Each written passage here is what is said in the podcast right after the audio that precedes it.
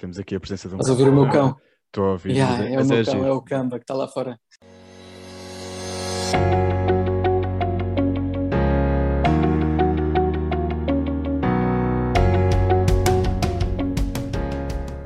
Olá, Rodrigo, bem-vindo. Obrigado por teres aceito o convite, primeiro que tudo. Foi mesmo muito Olá, bom termos Zé. conseguido.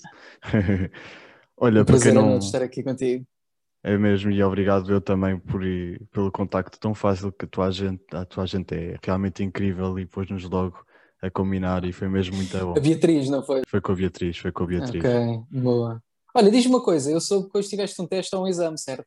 É verdade, é verdade, tive um teste de Correu matemática, correu bem, correu bem e Ok, boa. é por isso que não conseguimos mais cedo. Foi Na boa, isso, na boa. Olha, para quem não está a reconhecer a tua voz, hum, tu chamas-te Rodrigo Paganelli, tens 28 anos e és um dos atores portugueses com mais também influência, diria eu, porque tu tens tido sempre um percurso muito, muito ligado à televisão e o que é certo é que não te tens deixado de perder, entre aspas. Começaste a tua carreira por volta dos 8 anos em publicidade, É verdade. Em publicidade e em teatro também. publicidade e teatro e com 10 anos mudaste para a Itália. Estudaste a partir daí numa escola de teatro musical durante 6 anos e aos 16 anos regressaste a Portugal e quando cá chegaste iniciaste o teu, o teu, o teu percurso em televisão e cinema no qual continuas até hoje. Estreaste na série juvenil Morangos com Açúcar em 2009, na altura tinhas 17 anos e a partir daí já fizeste parte de inúmeros projetos. Bem-vindo.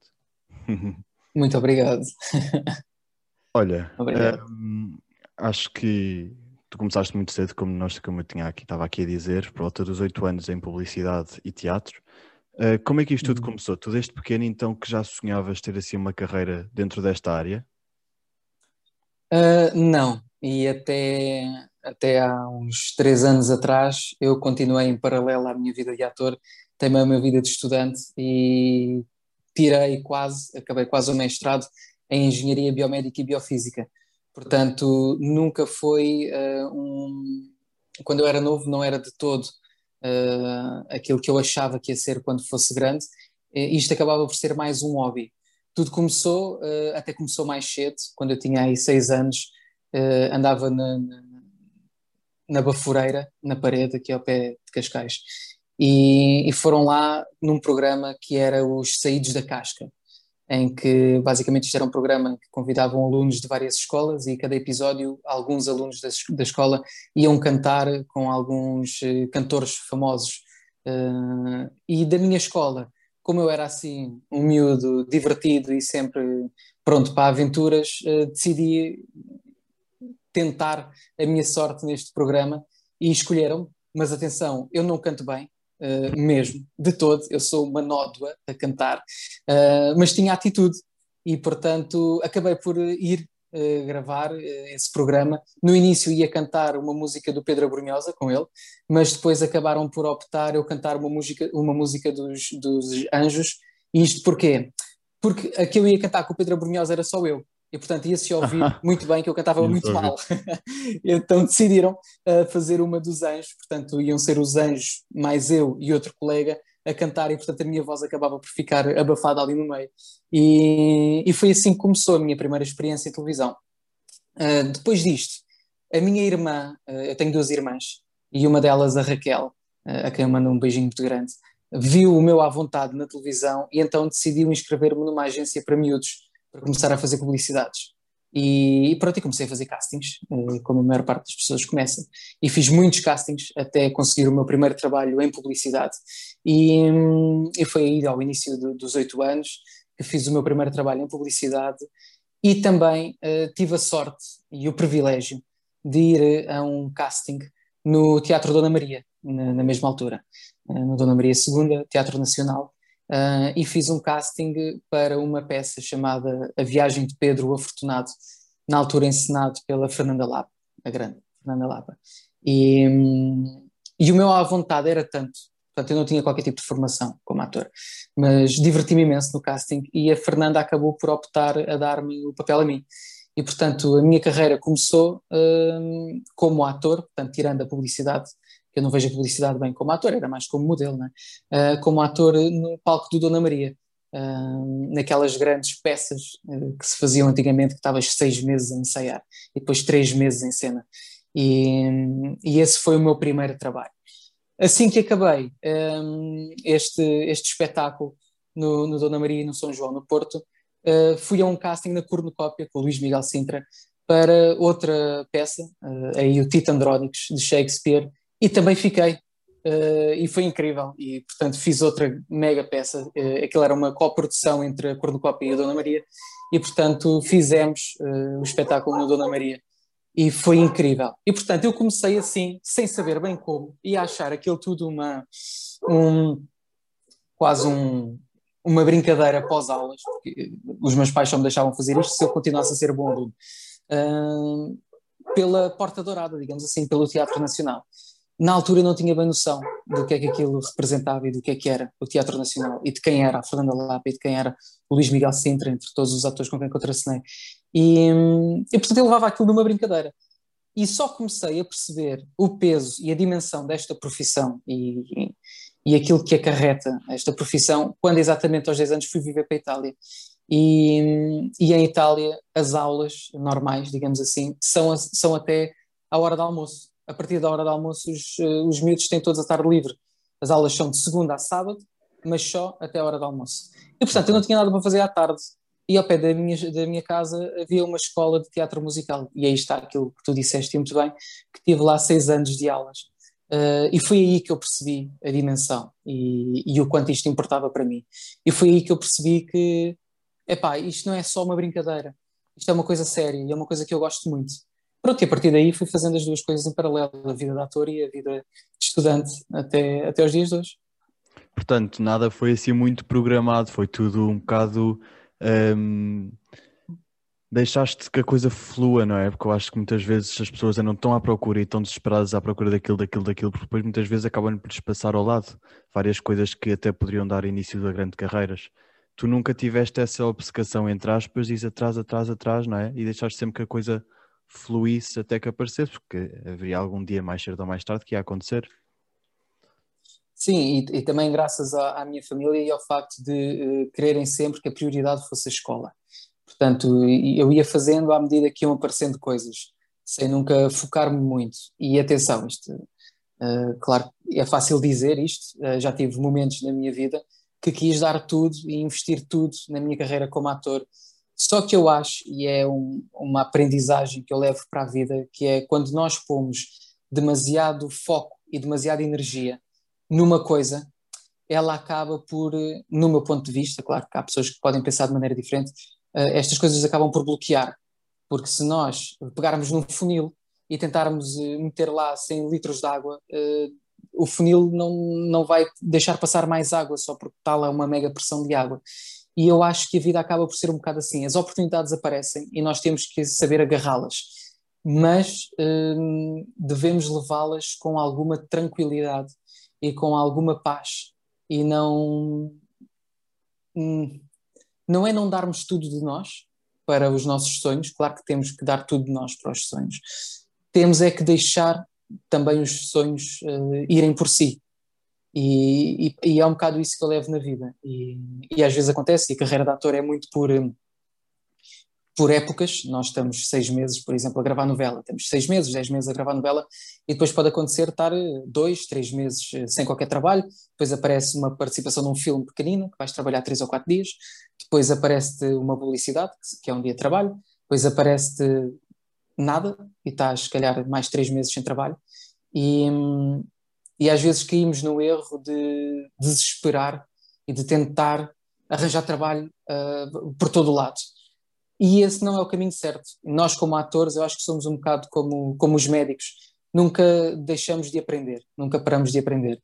E, portanto, nas alturas que estamos sem trabalho, se calhar uh, o que devemos fazer é investir na formação, investir na pesquisa, enquanto atores e enquanto pessoas e, portanto, deixar as coisas rolar, digamos assim. Porque a verdade é que hum, as várias personagens que, tu tens que, que encarnar são todas diferentes umas das outras, portanto, lá está, é sempre uma constante evolução, uma constante aprendizagem e como é que eu vou chegar àquilo ou como é que eu vou transmitir esta emoção da personagem às pessoas, uh, depois ou então tens de fazer muita pesquisa, não é? Eu acho que eu acho que cada vez mais acho que a profissão de ator está a ser desvalorizada porque as pessoas pensam que, que é só estar ali a brincar aos teatros e não é. Existe tanto ou mais do que uma profissão normal. Hum, acho que. Mas também, imagina, eu não digo que a profissão seja cada vez mais desvalorizada, mas acho que sim, as pessoas pensam que o ator é aquela pessoa que vai para ali brincar aos textos, eh, às vezes, e, mas as pessoas pensam mais isso em atores de televisão, porque se for ver uma peça de teatro, não vais achar isso uh, dos atores que vês em cima do palco. Quando vês um filme, também não achas isso. Um, o que acontece é o mercado português eh, tem muita televisão, o que é ótimo. Eu adoro fazer televisão, uh, gosto mesmo. E, um, e o que parece às vezes é que nós estamos ali a brincar. Isso é errado, porque o trabalho de ator, para além de nós gravarmos muitas horas por dia, um, também há todo o trabalho que é fora dali. Portanto, nós quando acabamos de gravar, nós vamos para o estúdio, uh, entramos às oito e meia da manhã um, e saímos às sete da tarde. Portanto, são ali 11 horas de, de, de, trabalho. Quando chegas a casa, tens os textos todos para decorar.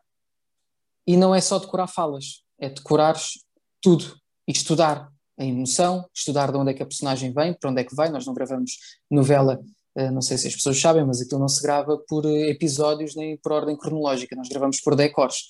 Portanto, eu hoje, se for gravar a cozinha da casa Soares, digamos assim, uh, posso gravar cenas do episódio que vão do episódio 20 até o episódio 102.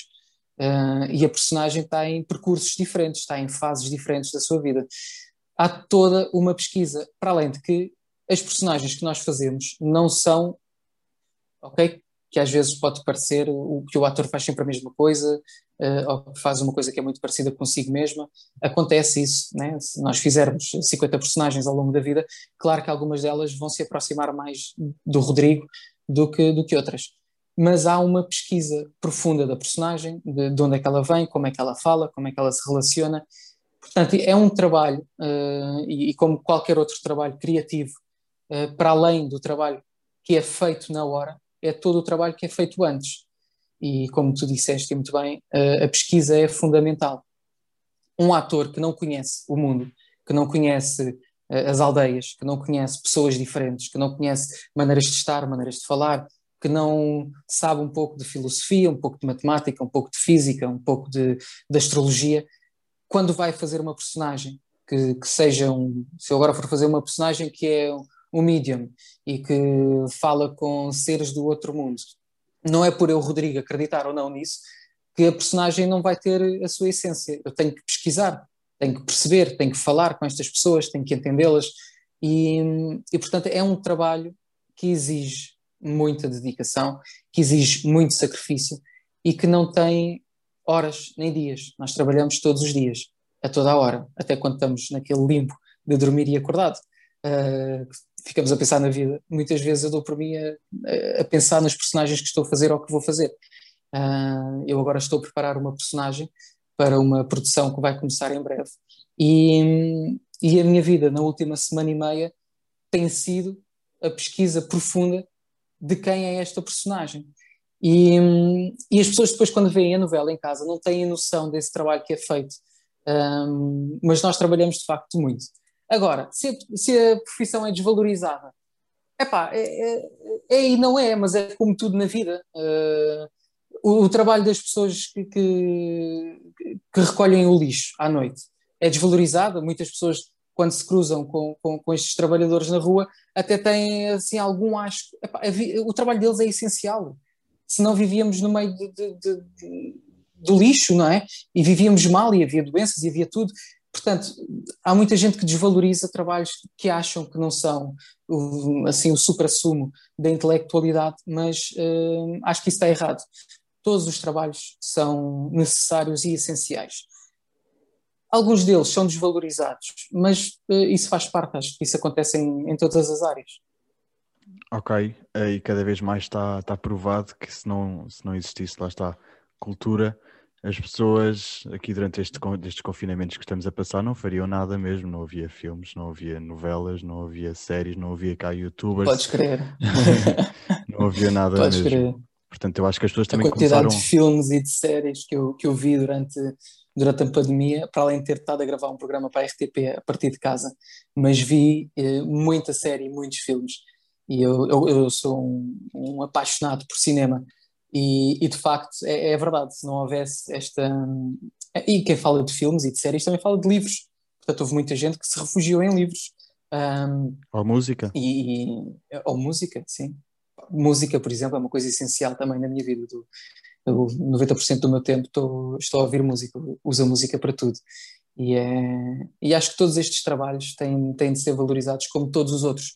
É tão importante quanto o trabalho de um médico. E nós vimos a importância do médico e de um, e de um, um profissional de saúde, seja ele um médico ou um enfermeiro ou, ou um assistente ou o que é que seja, eh, durante esta pandemia. E, e acho que todos os trabalhos, nós vivemos em sociedade e todos os trabalhos são essenciais para que a sociedade funcione e, e- e para que nós tenhamos a vida que, que temos, que, que é muito boa comparada com há 200 ou há 300 anos atrás. É mesmo, é mesmo. Eu acho que as pessoas estão cada vez mais também a valorizar, lá está, as, as profissões que não eram tão valorizadas antigamente, como os youtubers, por exemplo, que os filhos passam Sim. horas e horas a ver canais e canais e a vaguear pela internet. Passando aqui a outro assunto, hum, tu, tu estreaste nos Morangos com Açúcar em 2009, com 17 anos. Como é que Uhum. foi esta experiência eh, de teres participado nesta série juvenil que na altura bombou, bombou, bombou? Os morangos foram uma grande escola, foram a minha vida durante dois anos. Eu fiz duas temporadas de morangos. Foi, foi a minha família, a minha casa, a minha segunda casa, durante este tempo. E hum, foi incrível, digo foi, foi mesmo incrível. Foi, mais uma vez, era muito trabalhoso. Nós trabalhávamos muito, eram muitas horas, muitos dias. Hum, mas era um prazer. E, era, e aí está, aquilo era sim uma grande escola. Para, aliás, e nós vemos muitos dos atores que hoje em dia são ah, as, as caras dos canais e tudo mais, nasceram nos Morangos e foi uma experiência inesquecível e, e incrível mesmo. E, portanto, tu tens alguma memória que ainda esteja muito presente na tua cabeça durante esta etapa? Alguma história engraçada que tenha ocorrido nas gravações ou assim? Epá, tenho, de, fogo, tenho, memórias tenho muitas. Ahm, nós, como eu te disse, éramos mesmo uma família, porque acabávamos por não estar praticamente com mais ninguém, porque estávamos sempre lá. Ah, portanto, tenho muitas histórias com, com muitos colegas atores, com quem ainda sou amigo hoje em dia. E epá, nós temos coisas incríveis hum, com, com todos eles, hum, sem, sem dúvida, e com a equipa técnica também, porque a equipa técnica acabavam por ser os nossos uh, pais, tios e professores. E hum, epá, muitas aventuras, muitas uh, maluquices, muitas. Eu, na altura, os, portanto, os meus morangos eram a escola de artes, e para além dos atores, nós tínhamos muitos bailarinos connosco. A maior parte deles pertencia aos jukebox e eu, a minha personagem era um bailarino, e portanto eu estava praticamente sempre uh, com, com os bailarinos. E, e foi incrível aquela fase da minha vida, porque aí está o que eu conheci, o que eu aprendi sobre o mundo da dança, não sendo eu um bailarino, porque não sou, um, mas as coisas que eles me passaram, uh, os b-boys que, que, que, que, eu fiquei fã e que via vídeos no YouTube quando chegava a casa e a tentar aprender os moves deles, a maneira deles falarem, os, uh, os trajeitos, a maneira de estarem, pá, é, são coisas que ficaram para a vida. E, portanto, estamos a falar de uma coisa que aconteceu há 11 anos atrás. E eu, há uns dias, fui gravar o, aquele novo programa da TVI, All Together Now, e encontrei lá o Gonçalo Cabral, que era um dos gêmeos, uh, o Gonçalo e o André, bailarinos. E, pá, e, parece que de repente estes 11 anos uh, não passaram. E estávamos lá na brincadeira na palhaçada um com o outro como, como estávamos nos morangos. E essas coisas ficam para a vida.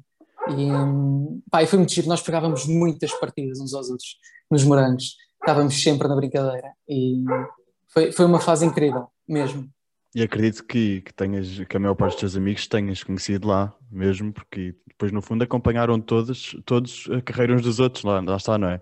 Porque grandes caras brancos são, são grandes caras à mesma aqui da, TVI, uh, portanto isso também é agir de vocês terem acompanhado a carreira uns dos outros e as conquistas também. Olha, um, irrita-te que te seja atribuído muitas vezes o título de ex-moranguito? Hum, nada mesmo. Uh, eu sou de facto um ex-moranguito e tenho todo o orgulho em ser um ex-moranguito. E se não fosse um ex-moranguito, provavelmente hoje não tinha a carreira que tenho, nem, nem seria o ator que, que, que, sou e não tinha feito as produções que fiz. Um, não, não me irrita de todo. Tenho mesmo orgulho em ser um ex-moranguito. Boa resposta.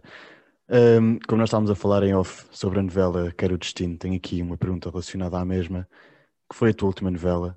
Um, Gostou-te muito largares a personagem que tu interpretavas, que era o Hugo Paulo Reis? Uh, o que é certo é que vocês tinham muitas coisas diferentes, o sotaque, a maneira de ser, etc. Como é que depois foi largar a personagem? Porque vocês tiveram a gravar aquilo durante muito tempo, seis meses, um ano, um, e parecendo que não, depois acabas por ficar com com tiques, entre aspas, uh, do Hugo Paulo Reis. Como é que tu constróis essa personagem e como é que tu a largas depois? Olha, o, o Hugo foi uh, talvez a personagem que mais gozo me deu fazer, por ser tão diferente de, de, de mim no, no, dia a dia. A construção da personagem foi, mais uma vez, muita pesquisa e um, ehm, uma grande ajuda da parte de, do Esparteiro e da Marina Mota, que faziam os meus pais. Um, eu bebi muito deles um, e, e, sem eles aquela personagem não, não, não teria sido aquilo que foi.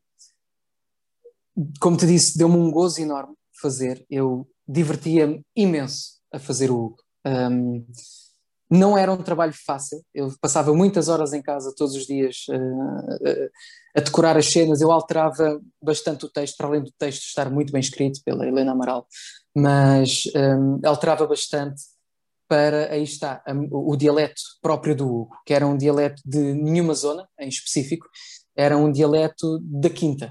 Uh, foi assim que nós decidimos fazer.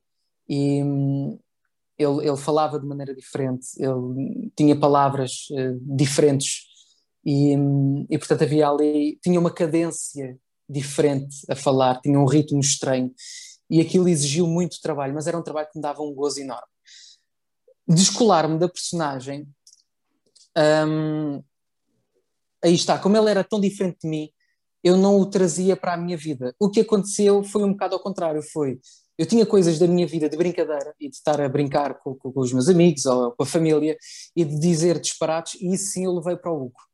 Uh, portanto, algumas das coisas que o Hugo dizia ou fazia, uh, roubei-as ao Rodrigo. Eu depois, no meu dia-a-dia, -dia, não, não, não tinha nada do Hugo mas uh, custou-me largar o Hugo, custou-me muito deixar de, de, de, o ter na minha vida. E, e há uma coisa que se chama, eu gosto de chamar, o luto da personagem, que é quando acabas uma produção, tu acabas por sofrer um bocado. Um, é como se perdesse um amigo, uma parte de ti. Por um lado ficas aliviado, porque pronto, é, é, é, é muitas horas de trabalho, não sei o que é que deixas de ter, mas por outro sentes aquela falta daquele, daquele ser e daquela pessoa. E não foi fácil largar o Hugo. E tenho muitas saudades do Hugo. E às vezes dou por mim, quando estou a decorar texto e, e tudo mais, uh, a querer puxar o Hugo para, para as cenas. Claro que depois isso não se faz, uh, nós temos que, que, que, ser outras coisas e os atores têm que estar sempre a reinventar, mas tenho, tenho de facto muitas saudades do Hugo e da, da Vaca Leonor também. Era isso que eu ia agora dizer. O que é que é feito da Vaca Leonor? olha, não sei dela, abandonou-me. É verdade. Não, olha, eh, a vaca, a vaca Leonor foram muitas vacas, na verdade. Nós cada vez que gravávamos era uma vaca diferente. Um, mas aprendi a lidar com aqueles animais. A primeira vez foi assustador. As vacas são enormes, eu não tinha noção. E são imprevisíveis. Eu via vacas ao longe. Sim, sim. Uh, sim também eu vi, via vacas ao longe, não é? agora nunca tinha estado colado a uma vaca. E nós a gravar a novela uh, havia momentos em que estávamos rodeados de centenas de vacas. Pá, e aquilo era, no início era assustador, mas pronto, depois comecei a conhecê-las e a dar-me bem com elas. E, e, gostei muito de conhecer estas, estas vaquinhas. E era, era uma das tuas grandes amigas lá na, lá na grande novela. Era, era, era a minha melhor amiga. Né? Era, minha era melhor mesmo, era mesmo. A mais fiel. E eu acho que o público gostou mesmo muito da, da participação da Vaca Leonor e da dupla entre ti e Hugo, uh, ti e Hugo, entre o Hugo e a Vaca Leonor. Acho Olha, que sim, acho que sim. Um, tu já fizeste algumas dobragens para filmes infantis. Consegues-nos explicar mais ou menos o processo das gravações? Ou seja, um, desde o momento em que tu tens que fazer playback, basicamente, não é playback, é, é dar voz a um que está a fazer playback, não é? Até chegar às salas de cinema ou à televisão. Como é que é este todo o processo? Quais é que são os ritmos? Tu, tu gostas de fazer dobragens? Eu, eu gosto muito de fazer dobragens. Um, podes divagar mais e e inventar mais, digamos assim, nas dobragens. Um, porque de facto só está lá a tua voz. E, e ali é engraçado porque o boneco está lá. É? E tu tens que dar vida àquele boneco, dar voz à, à, àquele boneco, uh, sem que ele deixe de ser credível. E, e, e, também não é um processo uh, assim muito fácil, mas é muito engraçado. Gosto muito como é que se processam as, as dobragens? Basicamente, estás num estúdio de gravação, como se estivesse a gravar uma música, um, e, e, tu vês uh, um bocado de uma cena, às vezes uma fala, às vezes duas falas, um, e tens uma folha com, com, o texto, ouves aquilo na língua original, um, e depois tentas uh, fazer, não é bem imitar, mas uh, tentares fazer mais ou menos parecido na tua língua. O que é que é às vezes complicado? Os bonecos são feitos para a sua língua original. Portanto, um, numa língua original dizer olá, tudo bem, se calhar a boca mexe de maneira diferente. Então tu tens de encontrar ritmos para falar e para dizeres o olá, tudo bem, de maneira a que encaixe no abrir e no fechar da boca do, do boneco. Hum. E isso é que é engraçado, né? porque tu dizeres how are you e dizeres está tudo bem, eh, como estás, a boca uh, mexe de maneira diferente. Então tu tens de encontrar ritmos para aquilo encaixar. E isso é um processo muito engraçado. E depois, o que é engraçado é que tu ligas-te tanto àquele boneco e à história do boneco. E aqui sim, aquilo é feito mais ou menos uh, por ordem cronológica. Tu vais lá um dia e estás uh, numa sessão de uma hora, de duas horas, e gravas o que conseguires durante essa hora ou duas horas. Um, e vais mais ou menos por ordem cronológica, mas tu não vês o filme todo. Ou seja, tu vês e às vezes nem vês a cena toda, vês só os, os blocos onde o teu boneco fala. E então é engraçado, porque tu estás, né, tens lá um, um diretor e um realizador eh, que, que, te explicam mais ou menos aquilo que se está a passar. Mas tu estás a criar um filme todo na tua cabeça. Tu nunca vês o filme. E é muito engraçado porque tu, pronto, gravas as tuas falas, não sabes, eles contam-te como é que é mais ou menos o filme, mas tu não o viste, e de repente estás um mês ou dois meses, ou às vezes mais, sem saber nada, e depois aquilo vai estrear. E tu vais ao cinema ver o filme eh, e vais ver a personagem a quem tu deste voz. E é muito engraçado porque depois começas a ver o filme num todo e o encaixe em si. Ou seja, se tu, tu quando estás a contracenar com, com outro boneco, né, no, no, quando estás a gravar, muitas das vezes, direi 90% das vezes, tu não ouves a voz da pessoa com quem estás a contracenar. Ouves só a tua. Portanto, tu sabes que o ator que está a fazer de teu pai é, sei lá, o Paulo Pires, mas tu nunca ouves o que ele gravou, até porque se calhar ele ainda não gravou aquilo, ok? Ou ainda não foi misturado, ou ainda não está encaixado, ou whatever. Então tu não ouves, ouves-te só a ti. Então de repente tu depois vais ver uma coisa e é deslumbrante, porque começas a ouvir as outras vozes que tu imaginaste que eram de uma maneira e não tem nada a ver, começas a ver a história que tu imaginaste que era de uma forma, mas não tem nada a ver, e é um processo muito engraçado. Gosto, gosto mesmo muito de fazer dobragem e é, e é mágico, porque aí está, tu só vês o, o resultado final e só consegues entender quando ele vai para a sala de cinema. Não é como uma novela, porque tu estás a gravar a cena com os atores ali, tu vês como é que fica a cena. Não é como em cinema, não é como em teatro, que estás a ensaiar durante semanas, às vezes meses, e portanto sabes como é que aquilo é. Tu sabes aquilo que vai para o público. Neste caso, não fazes mesmo ideia. E é muito engraçado depois o choque. e, e, até tu depois ficas surpreendido ao ver as imagens no final e até tu estás a sentir o filme, mesmo já tendo gravado. Acredito que, tenha, que, que no final seja um sentimento mesmo de surpresa também, não só para ti, mas também é para mesmo, o público. É, é muito giro, é incrível. Dobragens é muito giro. É? Um, olha, tu já fizeste um bocadinho de tudo, és professor de teatro também na AMA, na Academia do Mundo das Artes, mas o que é que tu ainda gostavas de fazer que não tiveste a oportunidade? Tens alguma coisa? Epá, tenho muitas. Dizes como ator ou na vida? Uh, olha, podes dizer os dois. Como ator, já. É assim, como, como ator, um, tenho infinitas coisas que quero continuar a fazer. O nosso trabalho nunca tem fim. Há sempre uma personagem mais, há sempre diferente. algo mais desafiante, há sempre algo diferente para fazer. Uma coisa que eu nunca fiz e que quero muito fazer um, é, é, é fazer produções internacionais. Ver como é que se trabalha numa dimensão diferente da nossa. Uh, gosto muito de Portugal, atenção, gosto muito de fazer produções cá, adoro e não troco isto por nada.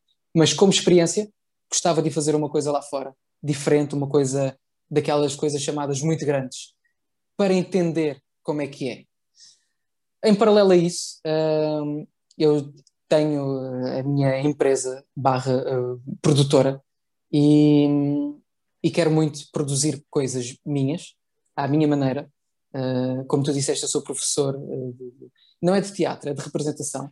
Um, sou professor de representação e escrevo uh, produtos para fazer com os meus alunos, sejam séries, curtas, médias e tudo mais. E também tenho projetos que eu escrevi meus, que não faço com os alunos e queria muito fazê-los. Portanto, essa é outra vertente minha que ainda não comecei a fazer, ainda não produzi nada, mas que irei fazer de certeza. Um, para além disso, também já apresentei programas na, na, na RTP para, para jovens. E, e, aqui está uma coisa que eu quero fazer como um, profissão e na minha vida. Eu, eu, o verão passado, fiz um projeto, viajei pelo país inteiro e fiz, fizemos uma viagem de 45 dias 40, 45 dias a viver num carro, numa tenda num carro, uh, com, com os cães e com a minha namorada, e ela também é toda aventureira. E portanto fizemos 45 dias pelo Portugal todo, e quando digo todo, Portugal de Norte a Sul são 900 km e nós fizemos 6.500 km dentro do nosso país, e foram 45 dias, 45 desportos radicais. E uma coisa que eu quero fazer uh, agora proximamente uh, será fazer isso, mas fazer um programa disso. Mostrar uh, aos portugueses e, e também ao, aos turistas estrangeiros a magia e o, e o encanto que existe em Portugal. Nós às vezes pensamos que Portugal é giro, são as praias do Algarve, o Jerez é bonito, e depois tens neve na Serra da Estrela, e depois tens o Tejo, e, e não passa muito dali.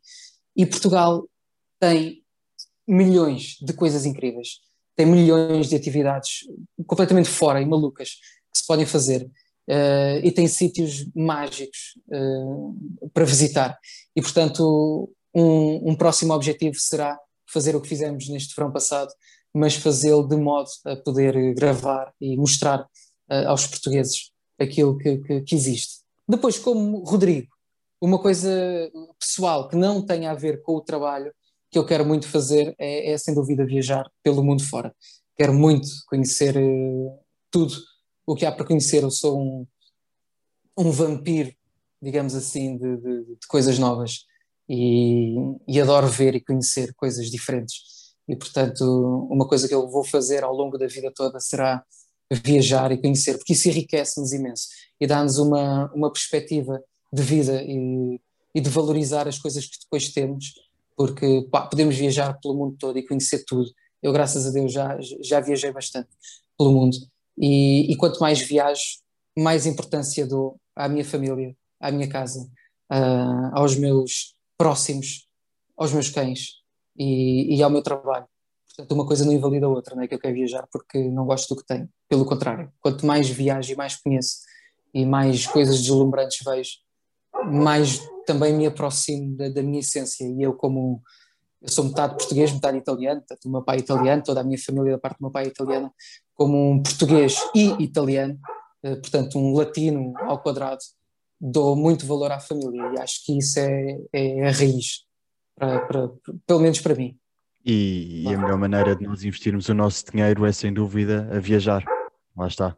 Um, sim, aqui... acho, acho que sim. Eu também gosto muito. Olha, por exemplo, eh, estava a falar de viajar. Eu não sou, não vou ser hipócrita eu gosto muito de estar em casa, gosto muito de jogar PlayStation. Eu tenho 28 anos e sou um viciado em PlayStation desde, desde que saiu a primeira PlayStation e adoro estar no meu canto a jogar. Portanto, um, não é que eu só viajo e tal, não sei o quê, mas, hum, mas sim, acho que o, o dinheiro bem investido é em viagens e em coisas. Eu gosto muito de oferecer coisas. A quem gosto. Gosto muito de fazer os outros felizes e não é o dinheiro que nos faz feliz, claro que não, mas às vezes são pequenas lembranças e pequenos uh, momentos. Às vezes é um jantar, às vezes um almoço, um, que, que, que, fazem os outros felizes e isso diretamente depois acaba por nos fazer a nós felizes. Portanto, acho que sim. O dinheiro é para ser gasto, isso concordo contigo. Também acho. Não, não é guardá-lo, não é guardá-lo debaixo da almofada para, claro. para sei lá o quê. Claro que sim, porque depois acabamos por não, por termos fazer coisas tão, tão boas e tão, e tão tanto que nos acrescentasse, e depois acabamos por não fazer só porque somos forretas ou alguma coisa assim, se bem Exato. que eu acho que vale mesmo muito a pena. Um, portanto, se tu acho que se tu estivesse na direção da TVI, sem dúvida fazia assim tipo um Somos Portugal edição radical. Assim com aventuras e. Epá, o, o, o Somos Portugal não digo porque o formato daquilo acho que funciona muito bem, é aquilo que se quer mas fazia e, e tenciono ter, esse, ter eu esse programa, por isso não, não desejo esta ideia a ninguém. Ah, não sei se.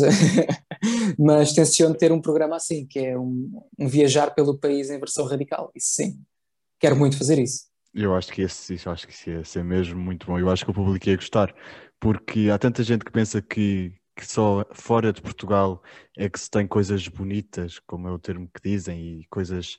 Um, luxuosas e paisagens e, e grandes fotografias que se tiram lá fora, etc. Que depois eu acho que as pessoas acabam por desvalorizar um bocadinho o país que nós estamos, porque sem dúvida alguma que se houvessem pessoas, por exemplo, agora como tu, como tu estavas agora a dar essa ideia de, de conheceres e dares a conhecer Portugal, eu sem dúvida que eu acho que as pessoas iam acabar por investir muito mais o seu dinheiro de forma nacional do que internacional, porque iam pensar, ah, ok, eu não sabia que aqui havia isto ou aquilo ou aquilo, e eu acho que isso sem dúvida alguma também poderia ser uma ótima forma também de ajudarmos a economia portuguesa a seguir esta pandemia, não é? É pá, sim, isso eu concordo mesmo e acho que, que e é uma mensagem que eu tento passar. Portugal uh, está a passar uma fase muito difícil. Portugal, infelizmente, não é um país, uh, é um país deslumbrante, um país deslumbrante, desculpa, um país uh, ótimo para se viver, mas os portugueses, uh, e eu aqui não quero entrar em politiquices nem nada do género, até porque eu não percebo nada de política, uh, nem, nem, de governantes, nem nada, mas acho que nós temos muita pouca sorte, pá. nós temos uh, impostos que, que, não lembram o diabo, nós não temos apoios que, que, façam sentido, nós não temos salários que, que, respeitem o trabalho que os portugueses têm, e, e portanto uma maneira de ajudar o país até porque depois nós vemos, são investidos milhares de milhões nisto, naquilo, naquele outro, que depois aos nossos olhos não fazem sentido, eu não sei se fazem ou não, porque, como te disse, eu não percebo nada de política e não me quero estar a meter nesses assuntos, mas às vezes, uh, se nós não somos ajudados pelos outros, temos que nos ajudar a nós próprios. E Portugal é, sem dúvida, um país incrível, que tem tudo. E, portanto, temos de ser nós. E agora, durante esta pandemia, eu tenho tentado passar isso um bocado também nas redes sociais, porque é, é uma maneira fácil de comunicar. Uh, temos que investir nos nossos restaurantes, ajudar. Os restaurantes estão a passar tão mal e não nos podemos esquecer que são uma das razões pela qual vêm tantos turistas a Portugal, é porque a nossa gastronomia é incrível um, e super variada. E, portanto, acho que, que mandar vir takeaway ou fazer uma encomenda num restaurante nesta, nesta altura de pandemia, pá, devíamos todos fazer esse esforço. Eu sei que às vezes não é, não é fácil, as pessoas estão todas a passar mal, mas todos os portugueses encomendarem uma vez por semana uma coisa qualquer, estamos a ajudar milhares de famílias, estamos a ajudar uma economia que está quase a, a morrer, não digo, mas que está a passar muito mal. E temos muitos sítios a fechar muitas pessoas desempregadas nessa, nessa, nesse ramo. E, e para além disso, sim, visitar Portugal, visitar o interior, portanto, não só ir a Vila Moura, Vila Moura é giro, sim, eh, tem lá as discotecas e tal, pá, mas há tanta coisa para visitar, tanta coisa para ver, tanta coisa incrível e, e devíamos de facto. Oi, desculpa, estás-me a ver? Sim. Estava com bateria fraca. Um, existe mesmo muita coisa e, portanto, um apelo que todos podemos fazer é fiquem em Portugal nas próximas férias, visitem Portugal, porque há muita coisa para fazer, muita coisa para ver. É verdade. E é muito verdade. mais barato do que lá fora. Porque se nós dúvida. gastarmos uh, centenas de euros para, para, a viagem, mais hotel, mais não sei o quê, pá, nós aqui poupamos imenso. Como eu te disse, a viagem que eu fiz no, no, neste verão, uh, se calhar não me tinha chegado para a viagem de avião e uma noite de hotel no outro país. Claro. E nós não gastámos praticamente nada. Pegaram no carro, nos cães e toca a ir andar. O carro, uma tenda em cima do carro e comida éramos nós que fazíamos, de vez em quando íamos comer um restaurante ou outro, mas éramos nós que fazíamos e, pá, e, e foi mesmo umas, umas férias low cost que enriqueceram-me como nenhuma outra viagem que eu fiz. E já fui a sítios deslumbrantes fora. Nenhuma delas foi incrível como esta viagem que eu fiz dentro do país. E os cães, onde é que Mesmo. ficaram? A carrinha, pronto, a carrinha era uma carrinha de sete lugares ah, e a parte de trás okay. da carrinha eh, estava preparada para eles. Portanto, okay. estava isolada, tinha ventoinhas, uh, eles estavam, andavam sempre connosco, né? mas, mas pronto, sempre, sempre muito, muito protegidos os cães, sem dúvida. Bom, e para eles também deve ter sido ótimo para correrem e aproveitarem. É, para eles foi, tudo eles foi incrível. Deve ter sido. aqueles dois cães já viram, já viram mais paisagens e mais sítios incríveis que, que muitos animais. Mesmo. Exatamente. São, são os sortudos. Mesmo, mesmo, mesmo. Olha, passando aqui então, eh, já estamos a chegar ao final, vamos então aqui só acabar isto com a última pergunta, que é a pergunta que eu costumo fazer a todas as pessoas que cá passam, que é a seguinte: O que é que podemos esperar mais de ti, Rodrigo Paganelli? Tudo aquilo que não viram ainda. Bem dada. Uma, uma boa resposta. Muito rápido, muito rápida, simples e eficaz. É mesmo isso que se quer. Hum. Não sei se queres acrescentar mais Acho alguma coisa. Um, Olha, que... quero, quero dar os parabéns a ti pelo, pelo teu trabalho, uh, por este investimento que estás a fazer de, de tempo e de dedicação. E, e, tu és novo e estás a esforçar-te. E a minha agente também disse isto, que tu és uma pessoa muito esforçada. Portanto, ela tem falado mais contigo do, do que eu. Uh, e, e, eu acho que é preciso isso também hoje em dia, porque os jovens, acho que, e não é culpa deles, estão um bocado perdidos no que é que querem ser, o que é que querem fazer, o que é, o que, é, que é este mundo, porque de facto este mundo é, é estranho, os tempos em que vivemos hoje em dia. E às vezes não tem rumo. E sinto isso, eu tenho quatro sobrinhas um, e, e elas, também porque a minha família aí está, temos muita sorte na família que nos, que nos calhou e, e, e estão bem direcionadas, mas eu vejo que têm, têm pouca felicidade na vida, os jovens de hoje em dia, têm poucas coisas que os fazem de facto felizes. Há muita informação, há muita coisa a passar a toda a hora e a todo momento, um, e a malta acaba por não se focar em nada e acaba por viver, por sobreviver, às vezes, digamos assim. E faz falta ter foco e ter dedicação e o sacrifício e importarem-se com coisas que, que, que, de facto importam. E o que, de, o que de facto importa mais do que qualquer outra coisa é aquilo que nos faz feliz. Não é aquilo que os outros dizem que é. Não é as fotografias no Instagram, não é os likes, não é ser conhecido, não é, não é ser rico, não é nada. É sermos felizes. E essa acho que é a chave da nossa vida. E se nós encontrarmos algo que nos faça feliz, e aí está, em paralelo ao facto de termos tanta informação e, e do mundo estar um bocado perdido, temos outra coisa, que é, um, que é da mão dada com isso. Graças a Deus, e os jovens de hoje em dia, eu estou a falar assim, eu tenho 28 anos também, ainda sou jovem, atenção, um, têm a sorte de aquilo que os faz feliz, eles podem fazer. Porque no meu tempo, eh, quando eu comecei a jogar PlayStation, como eu te dizia, eu gostava muito de jogar PlayStation, mas ser gamer estava fora de questão. Não existia ser gamer. Uh, não existia ser youtuber, uh, não existia ser TikToker. fazer uma, uma, ser TikToker, fazer uma loja online de roupa, uh, investir em criptomoedas, sei lá, havia muita, o mundo era muito mais limitado. Hoje em dia, uma pessoa pode ser o que quiser, basta querer. E eu acho que é isso que faz falta, que é as pessoas perceberem o que é que as faz felizes e, e dedicarem-se a isso mesmo. Nem que seja para perceber que não é aquilo que querem fazer, porque as oportunidades estão sempre a acontecer e estão sempre a aparecer. Portanto, a única coisa que eu queria dizer, para além de tudo aquilo que dissemos aqui, é faz falta no mundo uh, pessoas como tu. E, e, portanto, tu aproveita este, esta tua arte e este teu dom para ajudar as pessoas nesse sentido, em focarem-se naquilo que as faz felizes e, e e serem felizes na vida. Obrigado, Rodrigo, mesmo tuas palavras. Acho que conseguiste também resumir muito bem aquilo que falta aos jovens e, e o que falta também na sociedade e no mundo hoje em dia. Um, acho que acho que está tudo. Acho que foi uma conversa mesmo muito objetiva, simples e acho que as pessoas vão gostar. Um, muito obrigado mais uma vez a ti e à tua gente. Beijinhos, Beatriz, que ela realmente é mesmo muito querida e meteu-nos logo em contacto e combinámos logo este som. Olha, muito obrigado e vamos falando. Boa sorte para a tua carreira e acho que vai tudo correr bem agora nesta pandemia. Obrigado, Zé. Obrigado e muita, muita sorte para ti também. Continuas com o teu trabalho. Tudo obrigado. bom. E obrigado pelo convite. Nada, obrigado eu mesmo. Obrigado, até já. Até já.